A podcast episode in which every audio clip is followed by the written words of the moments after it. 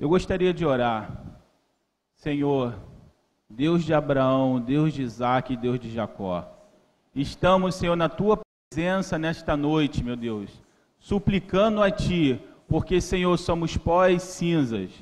Não somos merecedor de nada, mas pelo teu grande poder e pela tua grande justiça, estamos aqui diante de ti, Senhor. Não afaste de nós o teu espírito, meu Pai. Revele-se a nós, meu Deus.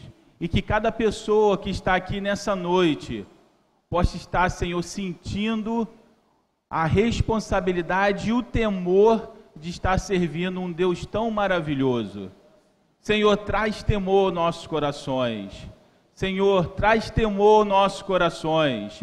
Senhor, traz temor aos nossos corações, porque o temor do Senhor é o princípio de toda sabedoria. E sem essa sabedoria, nós não podemos a Ti agradar. Senhor, traz, Senhor, nesta noite, meu Pai, quanto nós fazemos a Tua obra relaxadamente.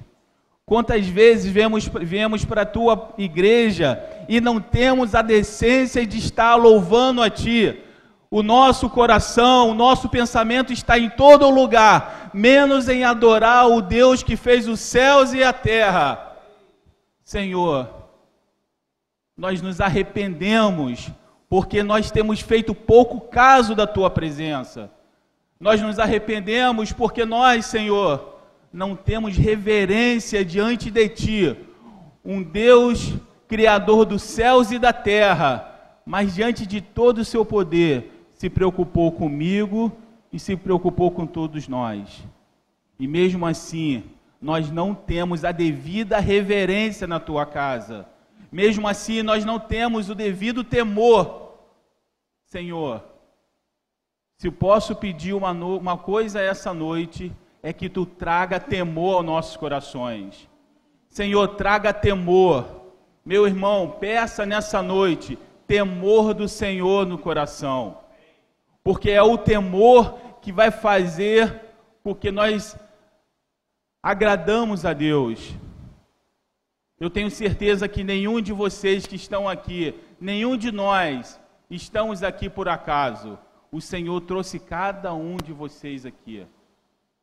O Senhor trouxe cada um de vocês. E o Senhor nessa noite quer fazer uma transformação. Ele quer transformar a sua vida. Você não veio aqui à toa. Ele quer transformar a sua vida. Você não veio aqui à toa. Ele quer transformar a sua vida. Ele quer te dar libertação nessa noite. Mas depende de você. Não venha para a igreja apenas para ficar sentado aqui venha pedir libertação ao Senhor, que Ele vai te conceder. Ele é capaz de transformar a sua vida. Quando nós percebermos que o temor do Senhor faz a diferença, e o Senhor começar a se revelar às nossas vidas, quando o Senhor se revelar de verdade, nós nunca seremos os mesmos. Porque quando ele se revelar, a gente vai ter a plena consciência de que nós somos pó e cinza. E mesmo sendo pó e cinza, um Deus todo-poderoso olhou para mim e olhou para você. E fez mais ainda: enviou seu filho para morrer por mim e por você. Isso, só isso, é motivo de estarmos de joelho todos os dias agradecendo a Deus por essa bênção que Ele tem nos concedido. E nós estamos longe disso. Nós viemos, viemos para a casa de Deus, mas não temos a devida consciência de que Deus está esperando adoradores que o adorem em espírito e em verdade. Nessa noite, eu quero compartilhar com vocês sobre a vida do rei Ezequias. Um rei que trouxe um avivamento à casa de Judá, ao reino de Judá. Um rei que tinha tudo para ser um rei que fizesse o que era mal aos olhos do Senhor, porque o seu pai foi um rei péssimo, foi um rei que fez o que era mal aos olhos do Senhor. No entanto, Ezequias, quando assume o reino, no primeiro dia, no primeiro mês do primeiro ano, a primeira coisa que ele faz é abrir a casa do Senhor. Coisa que seu pai havia fechado, havia trancado. E muito e não só isso, havia pegado as coisas sagradas da casa de Deus e dado para o rei da Síria e se tornado vassalo desse rei. Quantas vezes nós temos pegado as bênçãos que Deus tem nos dado e entregamos para o mundo? Quantas pessoas têm dons? Alguns tocam, outros falam, e pegamos todos esses dons e servimos ao mundo. Era o que esse rei fazia, o pai de Ezequias. Mas Ezequias, mesmo tendo um péssimo exemplo, a palavra de Deus fala que ele vai fazer o que é reto aos olhos do Senhor, ao ponto de falar que ele foi um dos melhores reis de Israel.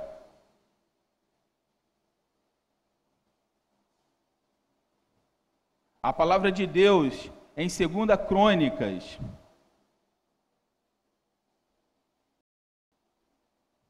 Segunda Crônicas 29 diz assim: Tinha Ezequias 25 anos de idade quando começou a reinar e reinou 29 anos em Jerusalém. E era o nome da sua mãe Abias, filho de Zacarias, e fez o que era reto aos olhos do Senhor, conforme tudo quanto fizera seu pai Davi.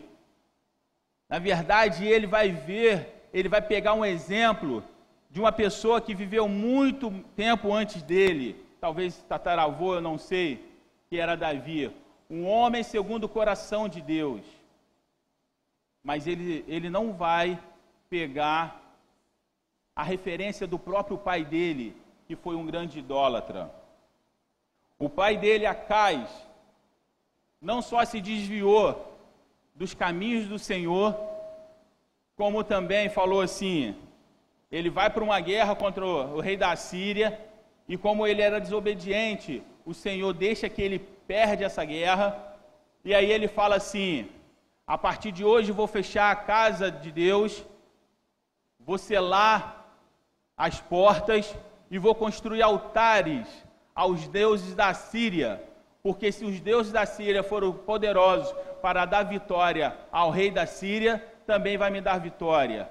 E com isso ele traz a idolatria para dentro de Judá. E eu fico pensando, quanta idolatria nós deixamos entrar na nossa vida? Quanta idolatria nós permitimos que entre nas nossas vidas? Quantas vezes nos esquecemos do Senhor? Quantas vezes nós passamos dificuldades e queremos culpar o Senhor, quando na verdade muito dessas dificuldades é por causa da nossa própria desobediência. Adão, quando desobede desobedece a Deus, ao invés dele reconhecer que ele havia errado, ele transfere a culpa para Eva. Eva, sucessivamente, transfere a culpa para a cobra, e por aí vai não há um arrependimento. Mas Ezequias não faz assim. No versículo 3 diz assim: Ele, no ano primeiro do seu reinado, no mês primeiro, abriu as portas da casa do Senhor e as reparou. Essa noite é a noite de estarmos abrindo as portas do nosso coração e reparando a nossa vida para poder estar recebendo a glória do Senhor em nossas vidas. Porque sem isso, somos apenas um sepulcro vazio. Sem a presença do Senhor, é como se fosse mortos-vivos, andando por aí, mas não temos vida alguma. Só através da glória do Senhor em nossos corações. E no versículo 5 fala assim: E ele lhe disse: Ouve-me, ó levitas, santificai-vos agora, santificai a casa do Senhor, Deus de vossos pais, e tirai do santuário a imundície. Santificai, santificai, santificai, tirai a imundície, tirai o profano. É o apelo para essa noite. Precisamos nos santificar. E aqui ele fala, ele fala para os levitas: se santifiquem, e só depois santifiquem a casa do Senhor. Retirem a imundície, retirem tudo que profana o nome do nosso Deus. Quantas vezes nós deixamos o profano entrar em nossos corações? Através de religiosidade, através de, de tantas coisas, como, quando na verdade precisamos fazer da mesma forma como Davi falou: escrevi a tua lei na tábua do meu coração para não pecar contra ti nós estamos esquecendo da palavra de Deus. E eu fico pensando que quando o, rei Acais, ele fecha a casa de Deus, ele não apenas fecha, ele não apenas acaba com o culto, mas ele acaba também com a palavra de Deus, porque agora a lei, a instrução está dentro, está fechado, está fora do povo, e o povo começa a pecar, por quê? Porque não tem mais a palavra de Deus. Mas nessa noite, o Senhor está falando: olha, a minha palavra está aqui. É só você pegar e ler. E peça ao Espírito Santo para te dar o conhecimento e entendimento do que você não entender, porque Ele vai te dar. E isso me fala que muitas vezes as pessoas elas seguem seus líderes E esse líder, Acais, foi um que levou o povo a pecar. Levou o povo a pecar porque aquele povo não tinha o conhecimento da palavra de Deus. O que, que Jesus vai falar lá na frente? O meu povo perece porque não conhece as Escrituras e nem sabe o que elas dizem a respeito de mim. Nós estamos perecendo, nós estamos Muitas vezes nós vamos atrás de ventos de doutrina, não temos a nossa firmeza na palavra do Senhor, porque não conhecemos. Como podemos ter firmeza na palavra de Deus se a gente não conhece? Então, se um pastor fala uma coisa, vai todo mundo para lá. Se outro fala outra coisa, vai todo mundo para lá. Mas será que ele, o que ele está falando realmente está na palavra de Deus? Porque os crentes de Bereia, eles ouviam as pregações, mas depois o que, que eles faziam? Eles iam conferir para ver se estava escrito mesmo. Porque nos últimos dias levantarão-se falsos profetas, falsos pastores, para enganar, inclusive, os escolhidos. E só através da revelação da palavra de Deus em nossos corações, nós não vamos errar o caminho. Porque a palavra de Deus diz que esse caminho nem os loucos erra, errarão, mas para não errar precisa conhecer, meu irmão, porque se não conhecer, não vai conseguir. E Ezequias, mesmo diante de toda essa situação, ele começa a fazer o reparo na casa do Senhor. Muitas vezes nós ficamos pensando, a igreja precisa de um avivamento, a igreja precisa de um avivamento, quando na verdade nós precisamos do avivamento. Às vezes queremos que o pastor tenha um avivamento, queremos que um grupo de louvor tenha avivamento, queremos que todo mundo tenha avivamento e que a gente embarque junto, quando na verdade o avivamento precisa vir nos nossos corações. Porque o avivamento do meu irmão não vai me trazer salvação.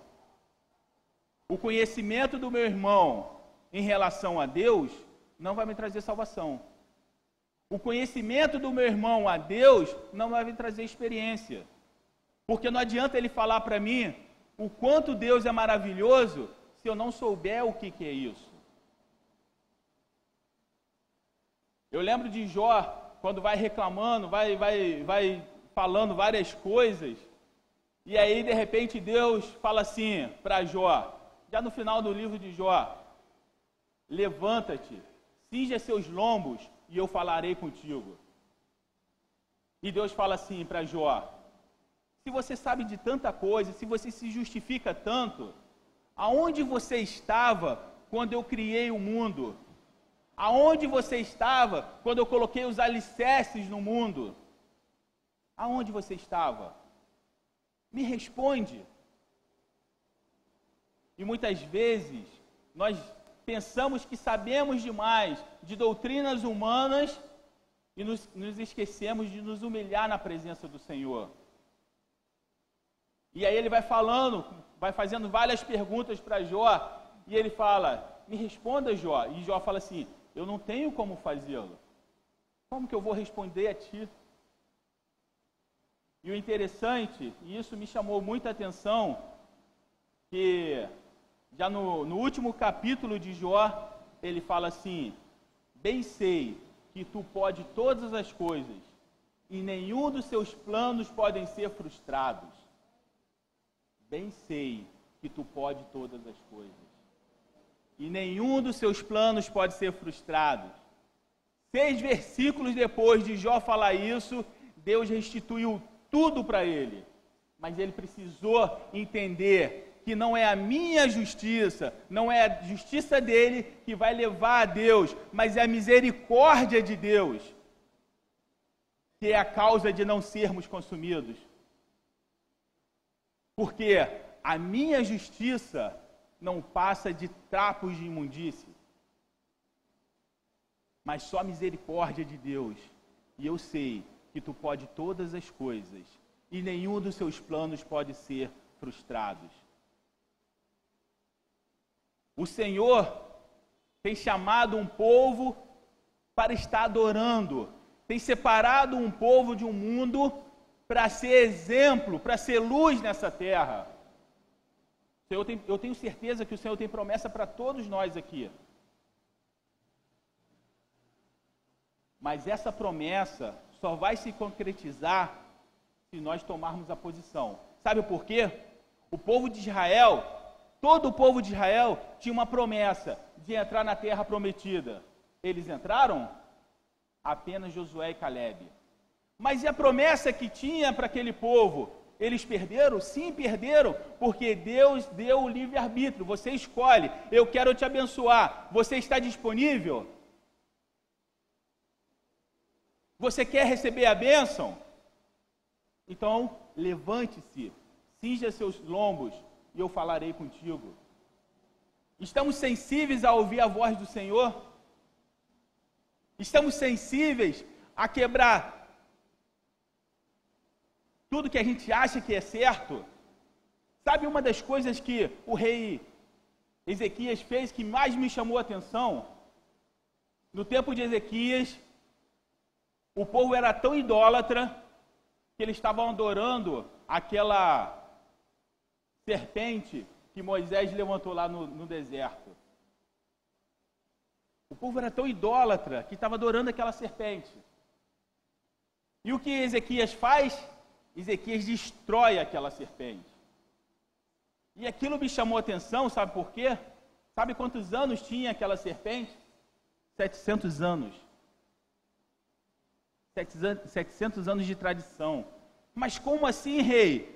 Senhor vai quebrar uma coisa que é o memorial lá de Moisés, que curou nossos pais. Não pode, isso é tradição. Não pode quebrar isso. Mas ele quebra, porque aquilo virou idolatria. E a idolatria nos afasta de Deus. E ele queria que o povo se achegassem a Deus. Tanto que ele fala assim: se santificai e achegai-vos a Deus, porque ele se achegará a vós. Muitas vezes reclamamos na nossa vida, reclamamos das coisas que acontecem, mas poucas vezes fazemos alguma coisa para mudar isso. Eu tenho certeza que todos nós, quando passamos por dificuldades, temos brechas e temos consciência dessas brechas. Você pode não falar para ninguém, não contar para ninguém, mas eu tenho certeza que você sabe quais são as brechas na sua vida que está dando legalidade ao inimigo mexer na sua vida. Só que muitas vezes a gente vai cultivando esse pecado. É aquele pecado de estimação, né? Não, aqui eu não posso mexer. Mas é aí que o inimigo está entrando. É aí que está dando legalidade para ele interferir lá na sua vida.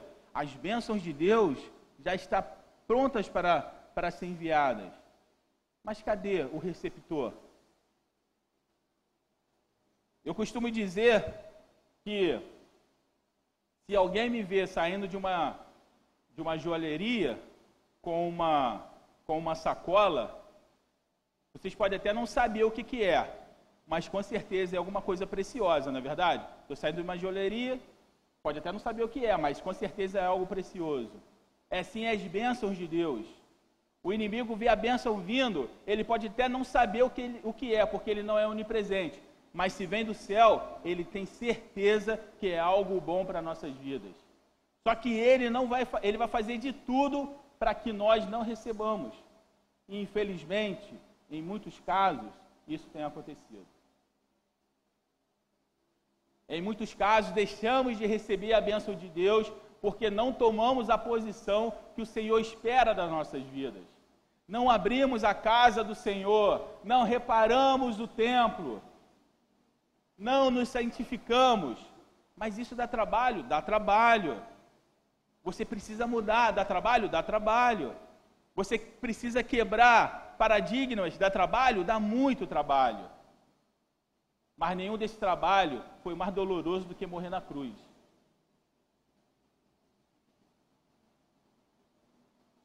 E a palavra de Deus vai, vai seguindo.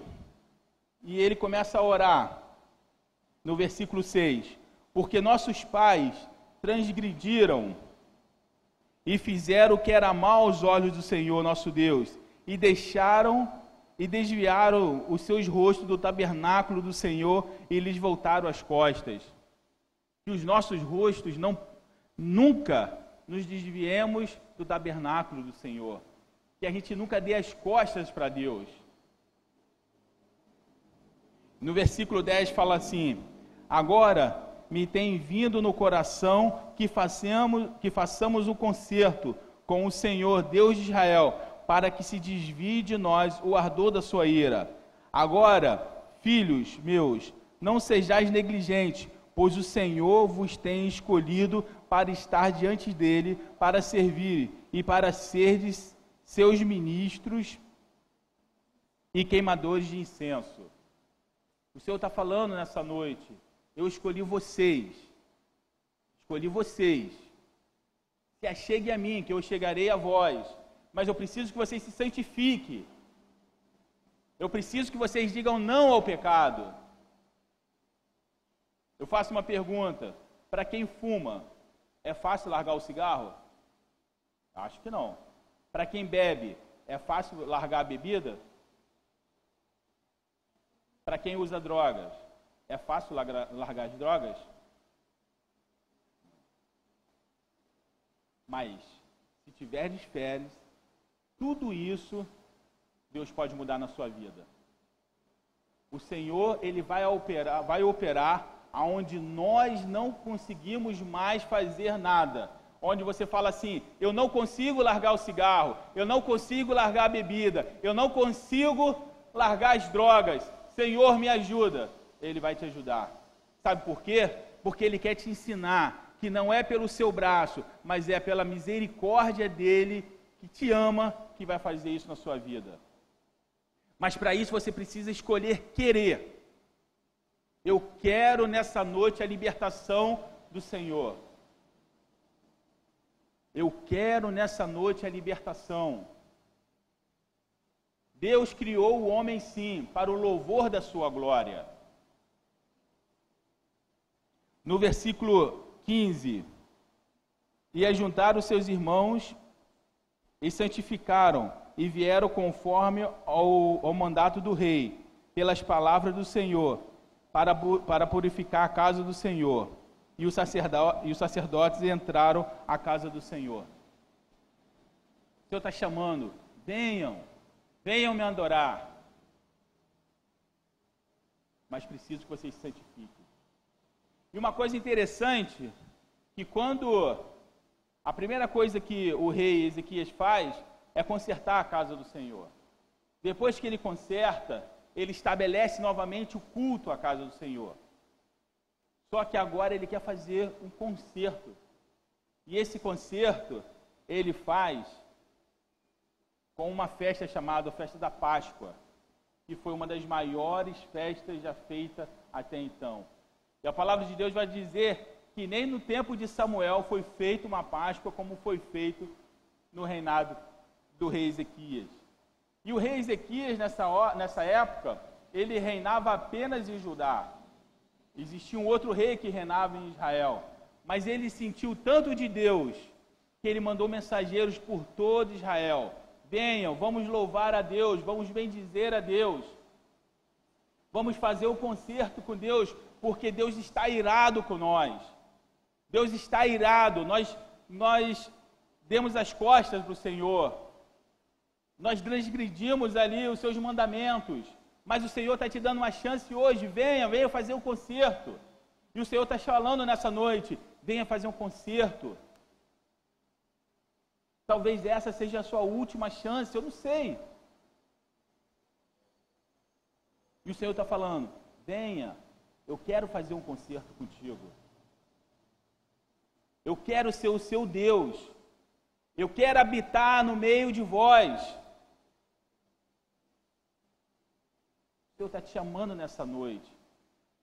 Precisamos ser sensíveis à palavra do Senhor. E a palavra de Deus fala que o Senhor se alegrou de todas as coisas que o rei Ezequias fez. E aí eu faço uma pergunta nessa noite para vocês. Quem puder levantar a mão, por favor, levante. Quem está feliz com Jesus? Todos nós estamos felizes com Jesus? E se eu, se eu pudesse fazer essa pergunta para Jesus e perguntasse: será que o Senhor está feliz com as nossas vidas? Será que o Senhor está feliz com as nossas vidas? Estarmos felizes com Ele é fácil. Agora, será que o Senhor está feliz com as nossas vidas?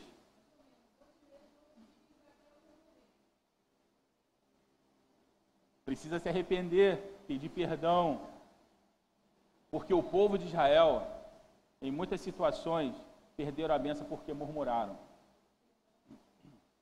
E nada na vida do servo acontece sem a permissão do Senhor. Tudo que acontece na vida das pessoas que servem a Deus de verdade é um aprendizado para o futuro. Vou repetir. Tudo que acontece na vida do servo de Deus é um aprendizado para o futuro. Quando Davi foi assim, quando Davi enfrentou o Golias, não era a primeira vez. Ele já havia enfrentado o leão, já havia enfrentado o urso. Então, assim, tudo é um aprendizado nas nossas vidas. E tem uma, uma, uma passagem que fala assim: agrada-te agrada do Senhor, e Ele satisfará o desejo do seu coração. Mas para podermos agradar o Senhor, em primeiro lugar, precisamos de ter o temor do Senhor em nossos corações. Temor é uma coisa que hoje nas igrejas nós perdemos. Nós não vemos mais o temor de Deus. Nós não temos o temor em falar o nome de Deus. Nós não temos o temor de ser conhecido como servos de Deus. A primeira coisa que precisamos voltar é ter um temor a Deus. Porque sem esse temor, nós não vamos agradar ao Senhor. Além do temor, precisamos nos humilhar na presença do Senhor e reconhecermos que nada que acontece nas nossas vidas nós merecemos as coisas boas. Eu digo das coisas boas. Ah, eu mereço isso, mereço. Nós não merecemos nada. Nós merecemos a morte. Mas pela, pela honra, pela misericórdia do Senhor, Ele nos trouxe vida. porque estávamos encerrados no pecado, e o salário do pecado é a morte, mas o dom gratuito de Deus é a vida e a vida eterna. Então, quando a gente perceber que nós não merecemos nada, mas foi o amor de Deus que nos trouxe aqui essa noite, aí vamos começar a entender o que é o Evangelho. Porque Deus não precisava mandar Jesus, nem para mim, nem para você, porque estávamos encerrados no pecado. Mas pelo seu grande amor, como diz lá em João, né? Porque Deus amou ao mundo de tal maneira que enviou seu Filho unigênito, para que todo aquele que nele crê não pereça, mas não porque nós merecemos, mas pelo amor de Deus, porque nós não merecemos nada mas pelo amor de Deus. Muitas vezes você pode falar assim: ah, mas eu passo tantas dificuldades, eu tive tantas decepções, eu tive isso, eu tive aquilo. Mas se você confiar no Senhor e Ele for o seu amigo, Ele vai te sarar de todas as suas angústias. Porque o mundo não vai trazer nada diferente de angústia. O mundo não vai trazer nada diferente de decepções. O mundo não vai trazer nada diferente que não seja uma alegria momentânea, mas daqui a pouco você está triste. Ontem eu eu estava, na verdade, não estava nem assistindo, eu estava ouvindo, porque eu entrei no quarto, estava passando um documentário falando sobre a morte daquela cantora Whitney Houston. E aí algumas pessoas falando que, é, que ela tinha uma voz maravilhosa, extraordinária, mas se acabou nas drogas. E,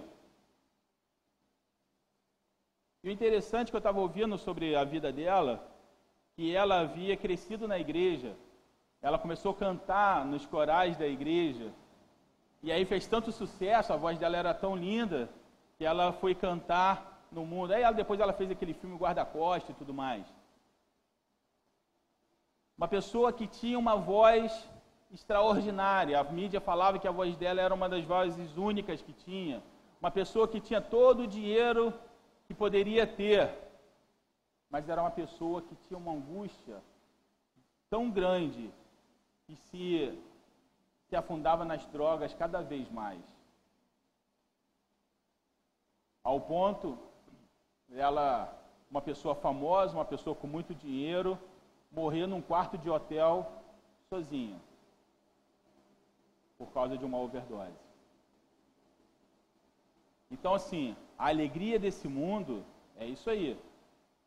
Pode ter muito dinheiro, pode ter fama, pode ter o que for. Mas isso não vai satisfazer a no, o nosso, a, a nossa falta de receber o Espírito de Deus em nossos corações. E essa angústia, essa, esse vazio, ele só pode ser preenchido pelo amor do Senhor. O mundo pode falar assim: ah, eu vou te dar riqueza, vou te dar felicidade. Mentira. Se fosse verdade, a gente não via vários atores famosos, várias pessoas se drogando, se matando por aí. Uma coisa que me chamou muita atenção há um tempo atrás, eu esqueci qual é a banda, de um vocalista é, apareceu no meu Face a foto dele numa varanda junto com a família e ele sorria. Qual, qual banda? Do Link Park.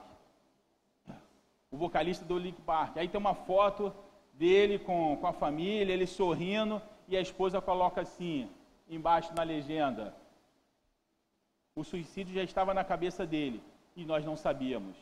Algum tempo depois ele se suicidou cara famoso, um cara com dinheiro, mas não conseguiu preencher o vazio que tinha na alma dele. E o Senhor essa noite está falando: quer ter felicidade? Abra seu coração.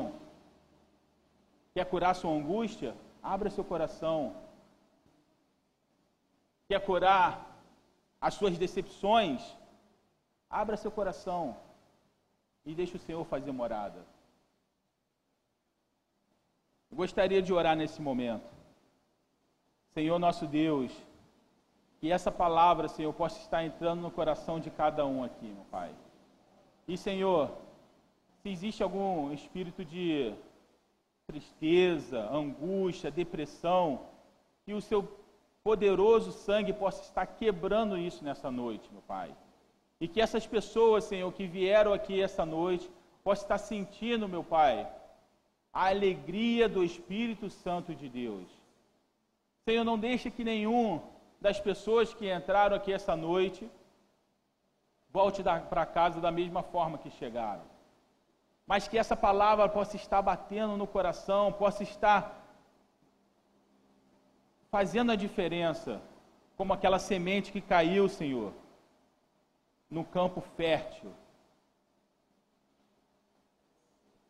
E que, no seu devido momento, ele cresceu e deu uma boa colheita. Que a tua palavra, meu Pai, possa estar impactando o coração de cada um nessa noite, meu Deus. O Senhor tem mostrado que o Senhor tem dado uma oportunidade nesta noite, em específico para pessoas. Ninguém que está aqui nessa noite veio aqui à toa. Todos que vieram aqui essa noite foi o próprio Senhor que trouxe. E essa oportunidade Ele está falando nessa noite. Eu estou te dando essa oportunidade. Abra o seu coração. Eu quero curar a sua mágoa. Eu quero curar a sua tristeza. Eu quero curar a sua decepção. Eu quero te dar a felicidade, uma felicidade que vocês nunca viram.